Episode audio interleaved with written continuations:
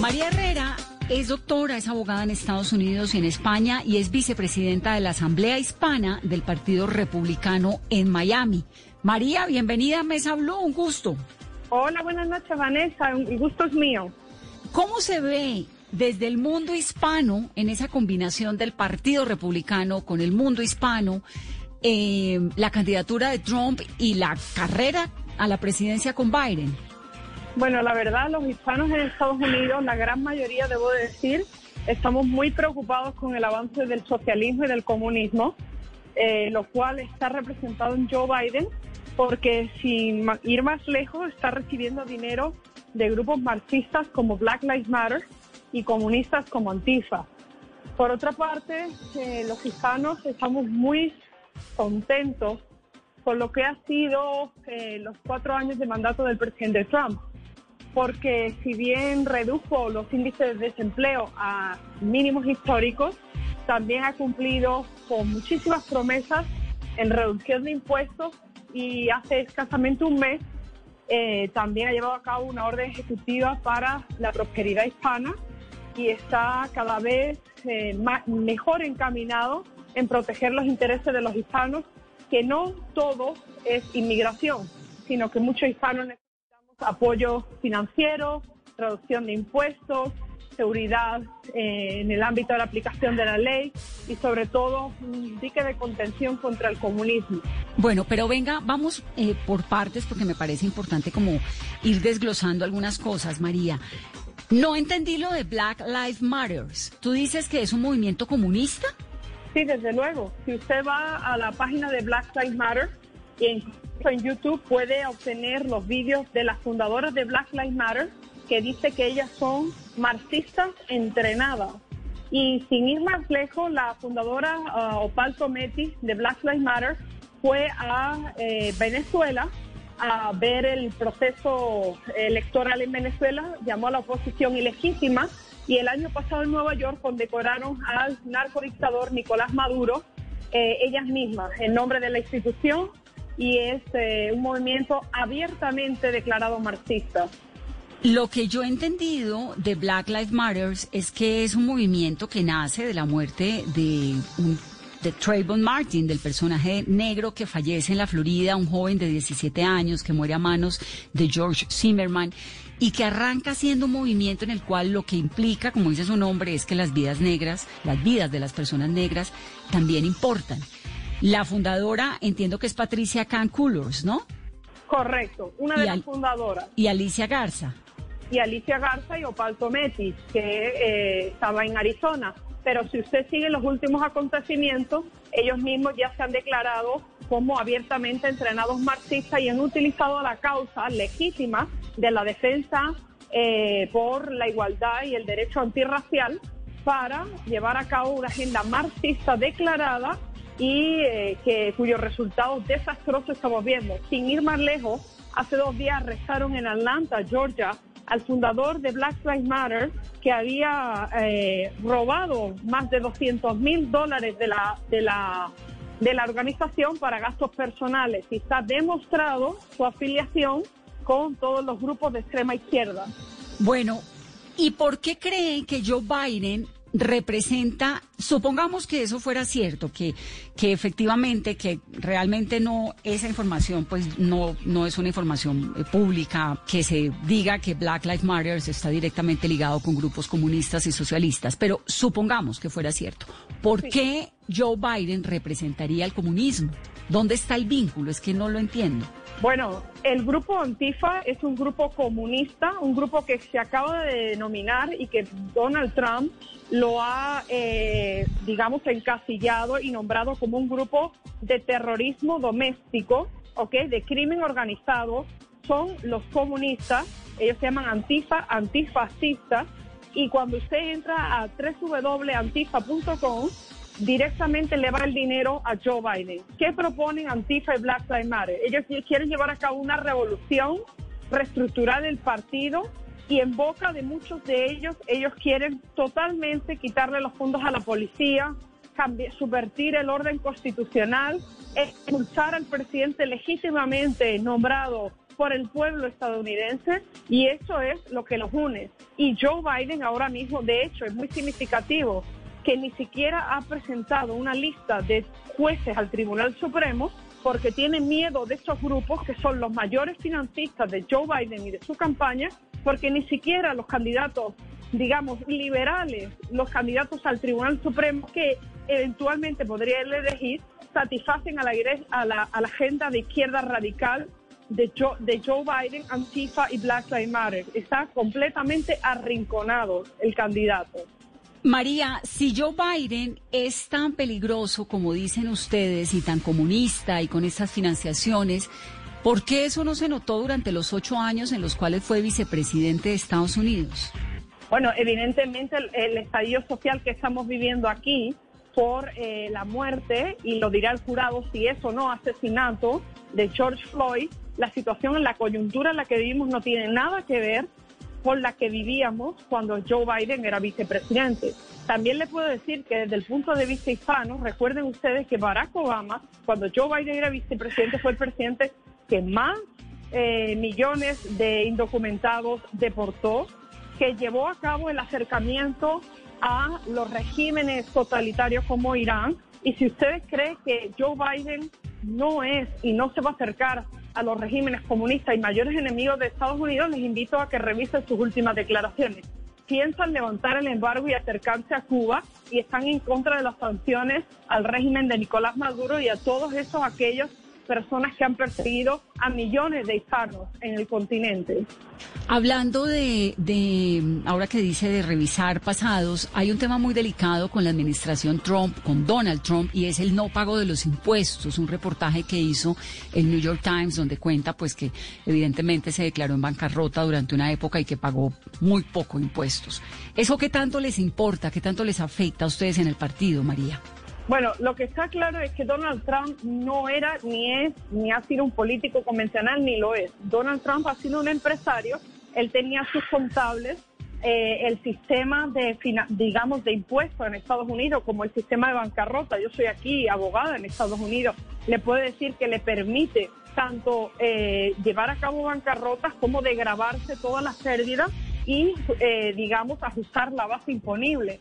Lo que no somos, ninguno, la, mayoría de los bases de sus votantes, somos desde luego, somos expertos fiscales, pero eso ahora mismo es la menor de nuestras preocupaciones. Le hablo porque estoy en la calle con todos, con todos los hispanos, pero también con los americanos, con los candidatos que van al Congreso estatal, federal, y lo que a nosotros nos importa es efectivamente la recuperación económica, que se encuentre una vacuna, una seguridad en las calles, que estamos viviendo un estallido social descontrolado por culpa de aquellos alcaldes y gobernadores que no quieren que la, Guardia Nacional y que la policía hagan su trabajo y definitivamente un avance del socialismo que nos tiene a todos completamente angustiados. Moni Jensen es politóloga, es analista, muchos años viviendo en Washington, conoce, creo que es la colombiana que más conoce ese teje-maneje de la política, el poder y la prensa en la capital estadounidense. Me encanta saludarla, Muni, bienvenida. Buenas noches, Vanessa. Gracias por la invitación. Bueno, ¿quién va a ganar la presidencia de Estados Unidos?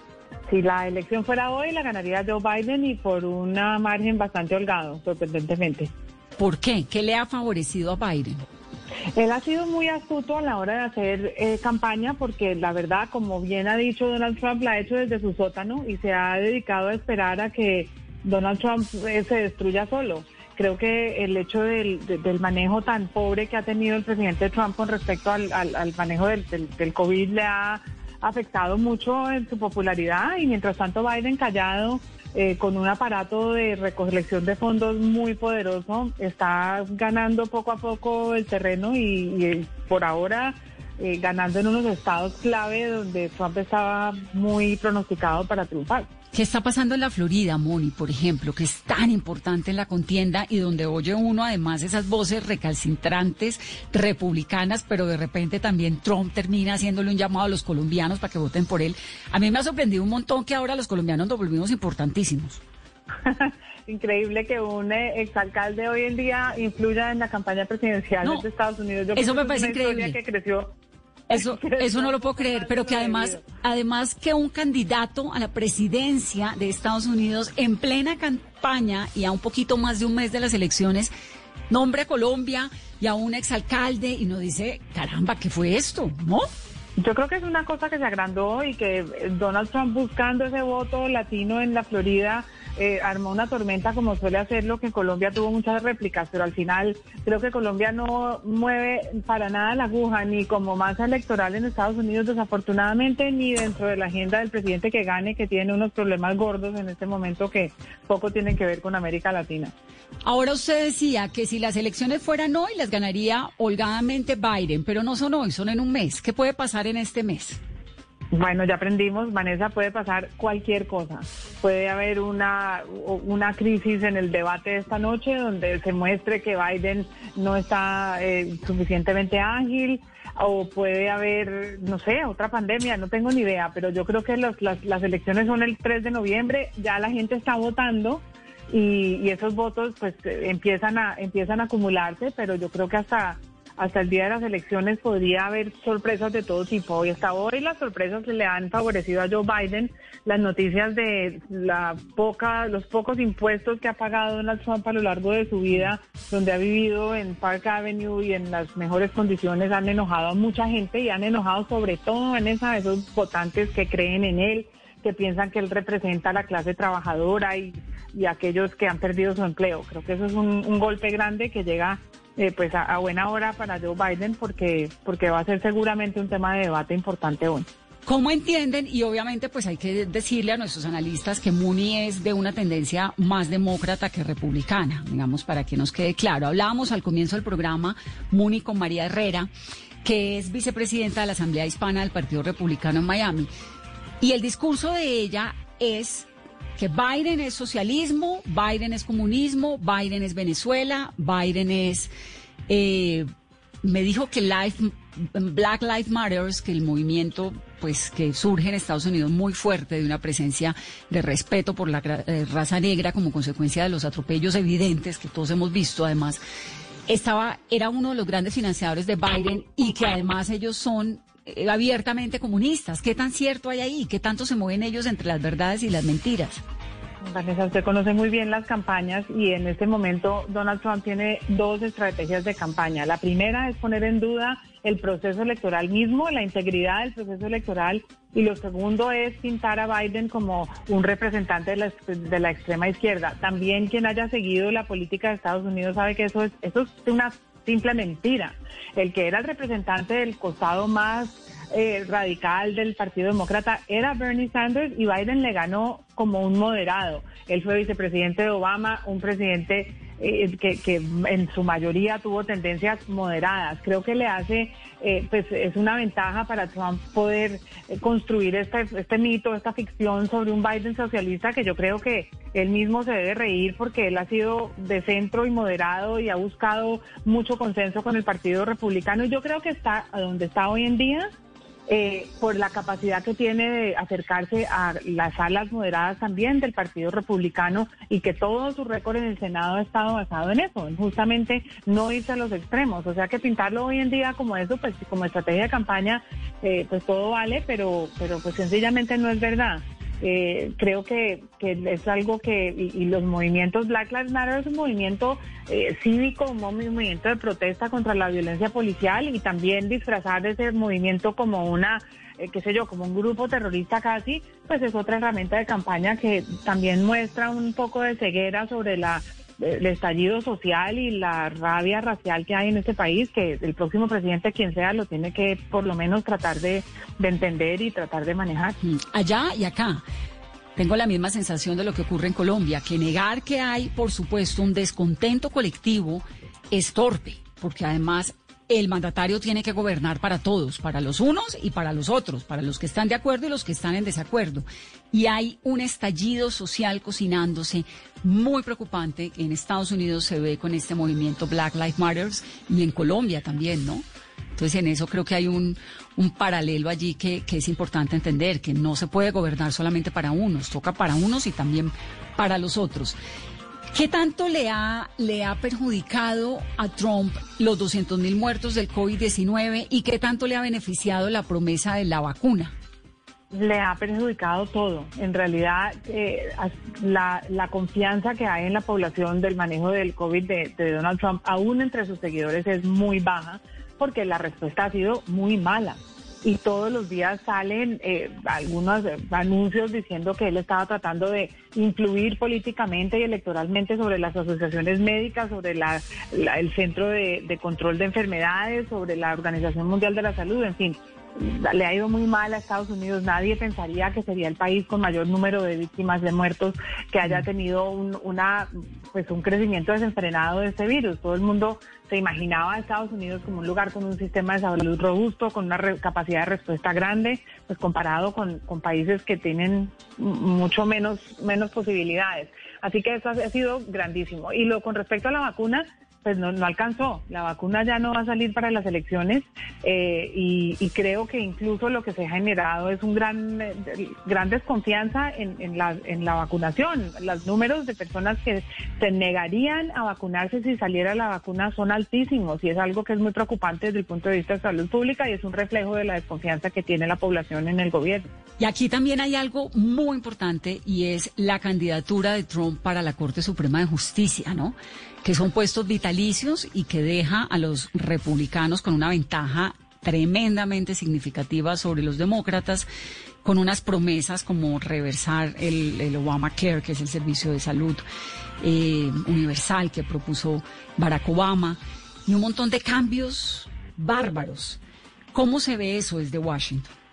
Yo creo que eso le va a salir, le va a salir bien a Trump es decir, que su candidata va a ser, eh, digamos, aprobada por el Amy Coney, ¿no? El hecho de, sí, sí, ella tiene un récord sólido como conservadora. La corte se ha convertido en una corte conservadora en los últimos 20 años. Hay una mayoría ya grande, a diferencia de otras cortes en, el mundo, esta, por, este, por esta Corte Suprema pasan los temas que, que afectan la vida de los ciudadanos. Eh, que afectan los temas culturales y sociales y que y cosas esenciales como la salud, como eh, el derecho al voto, como el racismo, como el, las, de los derechos de las mujeres. Pero hay ahora una preocupación entre los demócratas que si se oponen mucho en este momento a esta candidata, lo que van a aparecer es unos enojados obstruccionistas y va a salir el tiro por la culata. O sea que entiendo que hay suficientes votos para, para que ella sea aprobada por el Senado. El Senado tiene mayoría republicana, obvio, eh, y que pues casi tiene su camino despejado para para ser la nueva eh, representante de la Corte, además es súper joven eh, y va a estar allí mucho tiempo, si, si, si, pues se puede pronosticar que va a estar ahí varias décadas. Claro, seguramente y seguramente terminará, por supuesto, eh, confirmada por el Senado. Fue lo primero de lo que hablaron en este debate.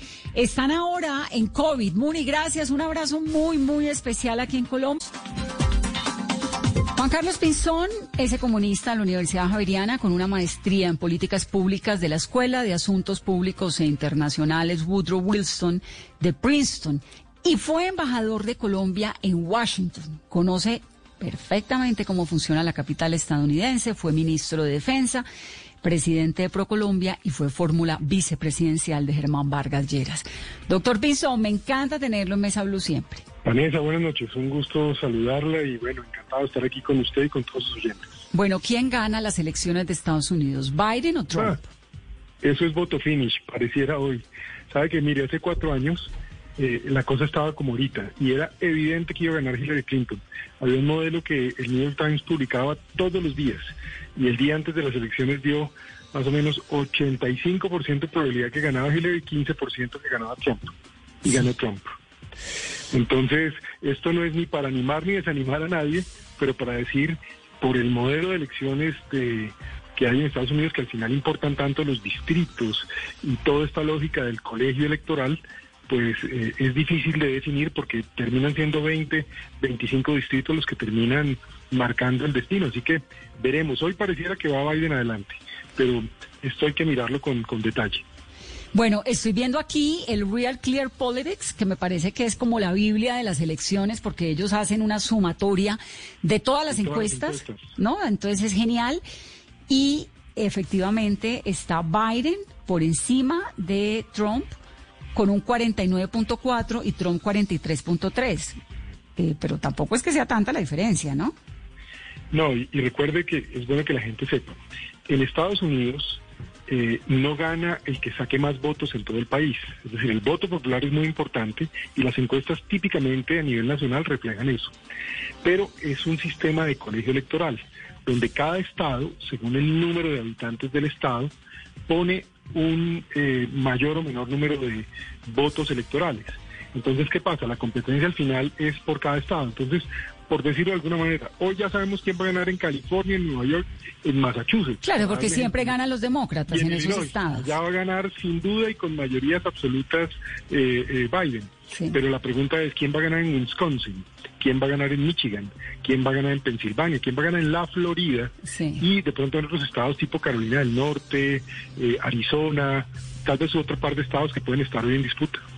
Bueno, el tema de Colombia en la Florida, ¿qué fue eso de Trump hablando de Petro? Es decir, todo eso me parece tan inverosímil porque pues es que es un candidato a la presidencia de Estados Unidos, presidente además de Estados Unidos, y de repente Colombia terminó allí como metida en, en una sumatoria de votos.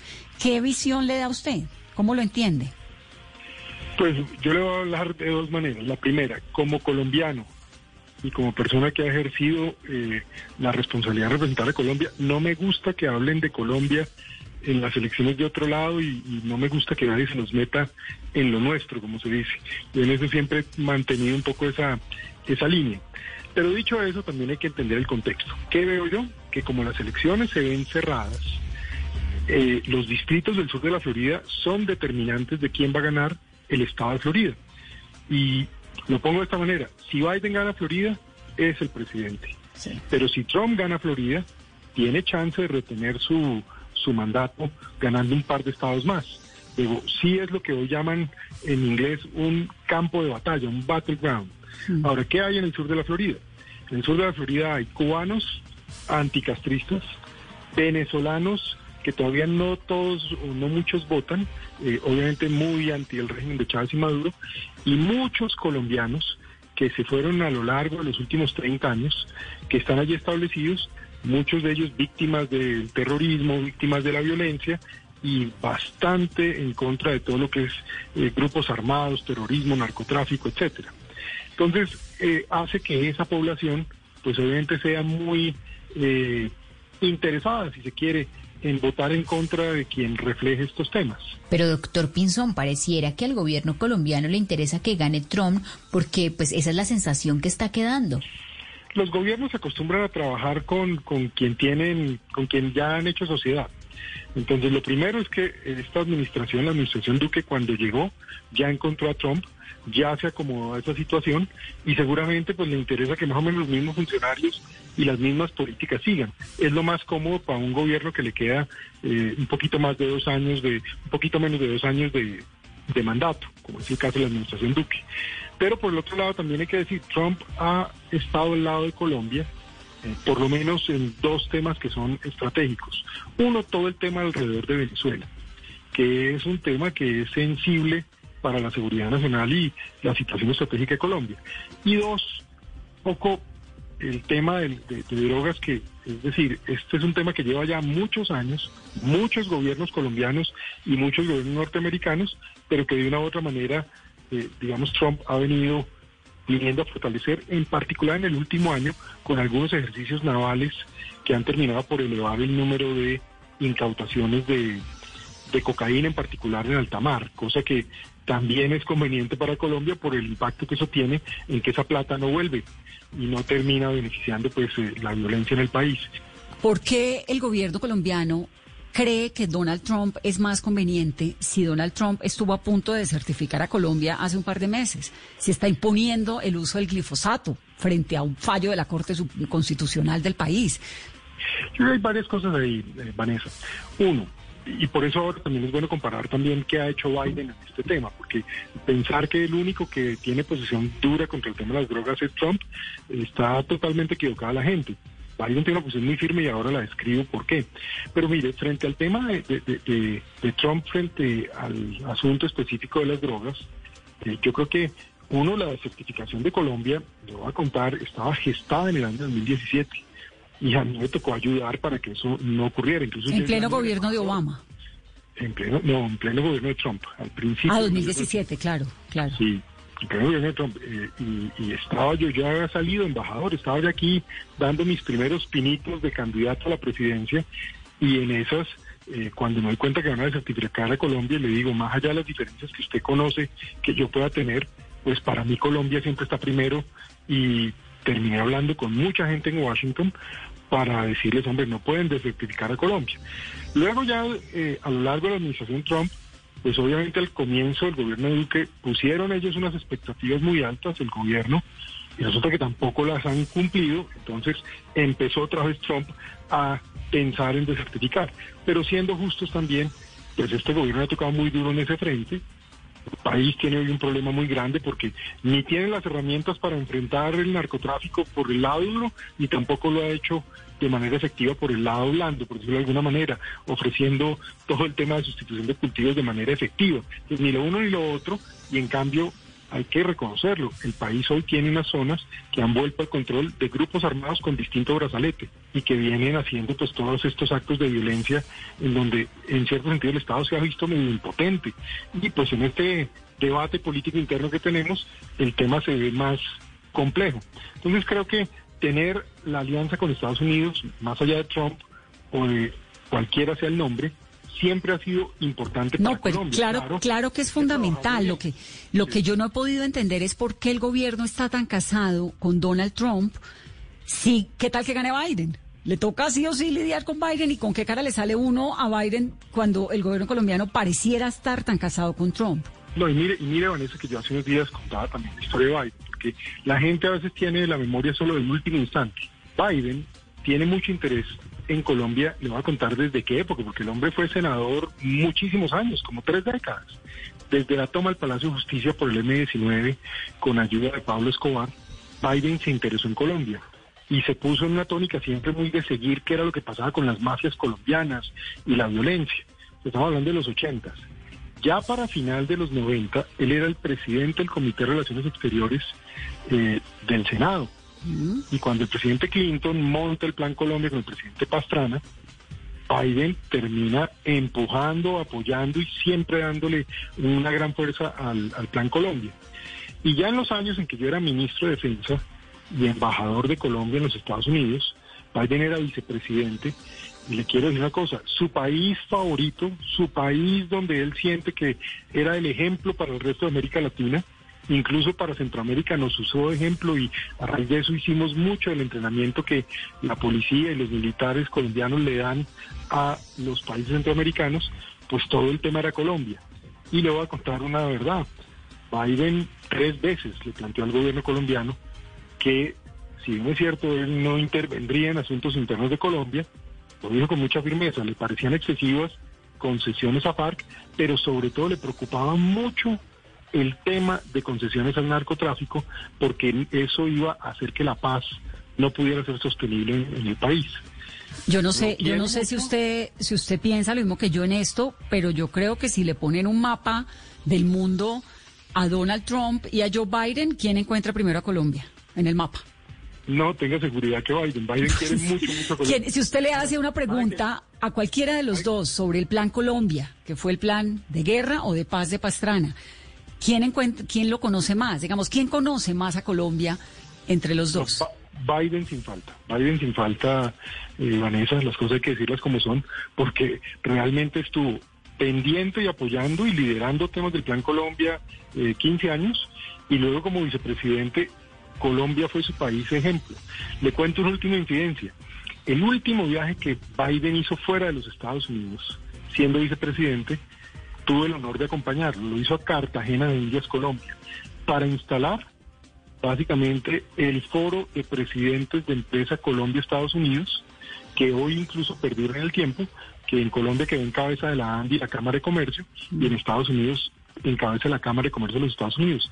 Biden vino a eso, a Cartagena, eh, un mes y diez días antes de dejar de ser vicepresidente. Pero todo esto para decirle, claro que le interesa mucho Colombia. Pero le cuento una anécdota. El día que yo conocí al presidente Trump, eh, lo primero que me habló fue de los empresarios colombianos eh, dedicados a los temas de eh, vidrios y hierro. Yo me quedé como sorprendido y él tenía en la cabeza que Colombia era un gran país productor de estos bienes. La razón, como él ha sido constructor, Claro. pues ese era el tema, siempre vio a colombianos, empresarios colombianos pequeños y grandes, prestando servicios en sus mismos temas. Esto lo digo como anécdota y, y tal vez en positivo. Porque Bueno, y también porque el sindicato Colombia- del, del steel, del acero, es tan poderoso en Estados Unidos y él tuvo que lidiar con ese sindicato tantos años. Él No, y le, sí, le lo digo, tuvo muy lo cerca. es que en Colombia hoy hay eh, colombianos hoy. Hay muchos influyentes en Estados Unidos, más de los que uno conoce. Usted que conoce Estados Unidos tanto, porque Vanessa me presentó a mí como experto, pero ahora yo la voy a presentar ante su audiencia. Debe ser tal vez la que mejor conoce Washington, que mejor conoce Estados Unidos. Y la verdad lo conoce muy bien. Pero hoy en día uno, mire, uno visita cualquier ciudad y siempre hay un colombiano que es presidente de una empresa o profesor de una de las universidades prestantes o políticos. Ya hay representantes de la Cámara eh, de origen colombiano, eh, hay eh, varios congresistas de Estado, tanto en la Florida como en el Estado de Nueva York. En New Jersey, ¿usted se acuerda que si usted va a Elizabeth, eso es una... Elizabeth, New? Jersey, ¿cómo así? En Caracol. Televisión somos los reyes de la, de la o fonda paisa de Elizabeth, New Jersey. Allá Claro. almuerzan conmigo todos los días. Allá la ven usted todos los días. Y en otro, en otro pueblito, en New Hampshire, que se llama Central Falls. Todos son colombianos, como de tercera o cuarta generación. Pero el alcalde, el jefe de la policía, el jefe de los bomberos, los concejales, todos son colombianos y incluso, incluso hay algunos que ni han venido al país mucho, eh, de Don Matías, muchos de ellos. De verdad que es muy bonita esa historia y simplemente la cuento porque cada vez más esas comunidades colombianas empiezan a tener incidencia. Y en esta ocasión, pues obviamente se da esta coincidencia de que como la elección está cerrada y uno de los estados en disputa es La Florida. pues ahí empieza a haber este jaloneo. Pero me parece, me parece clave lo que usted nos ha recordado, Juan Carlos, de el antecedente de Joe Biden, porque a mí de verdad que me tiene un montón sorprendida ese acercamiento tan contundente. Pues es que además ningún gobierno se casa con ningún candidato a ninguna presidencia de ningún país del mundo, porque uno no sabe quién va a ganar. Entonces, ¿no? Sí. Dice uno, bueno, ¿y esto? ¿Y qué tal entonces el 5 de noviembre que toque pedirle la cita a Biden? ¿Cómo hacemos? pues tocará pedírselo. Yo ahí sí le digo, el, el éxito de Colombia siempre ha sido que allá, aquí, independientemente de cuál es el gobierno, independientemente de cuál es, hay que mantener esa relación. Porque la relación, el éxito hasta hoy ha sido que no hemos dejado que se vuelva de un partido, de una persona, sino que ha sido bipartidista. Y de verdad que eso es importante. Claro, y eso, y eso es lo que toca, además. eso toca mantenerlo, eso toca, Eso creo que queda un mes para que lo recuperemos esa, esa senda bipartidista. Un abrazo, Juan. Carlos. Le dejo el último mensaje. Hay un colombiano en la campaña de Biden, es el hombre más cercano a Biden. Que se llama como, Juan González. claro, Entonces, que fue mano derecha de Barack Obama. Estuvo en, la Casa Blanca Barack Obama trabajando para Biden directamente. Pero le cuento una cosa, si mañana gana Biden, ese señor le va a ayudar mucho a este país porque quiere mucho a Colombia y entiende y conoce muy bien el país. Y hay no solo Juan, está también Luis Miranda, que trabajó con eh, Barack Obama, y está Dan Restrepo, que es un hombre que conoce profundamente a nuestro país y además lo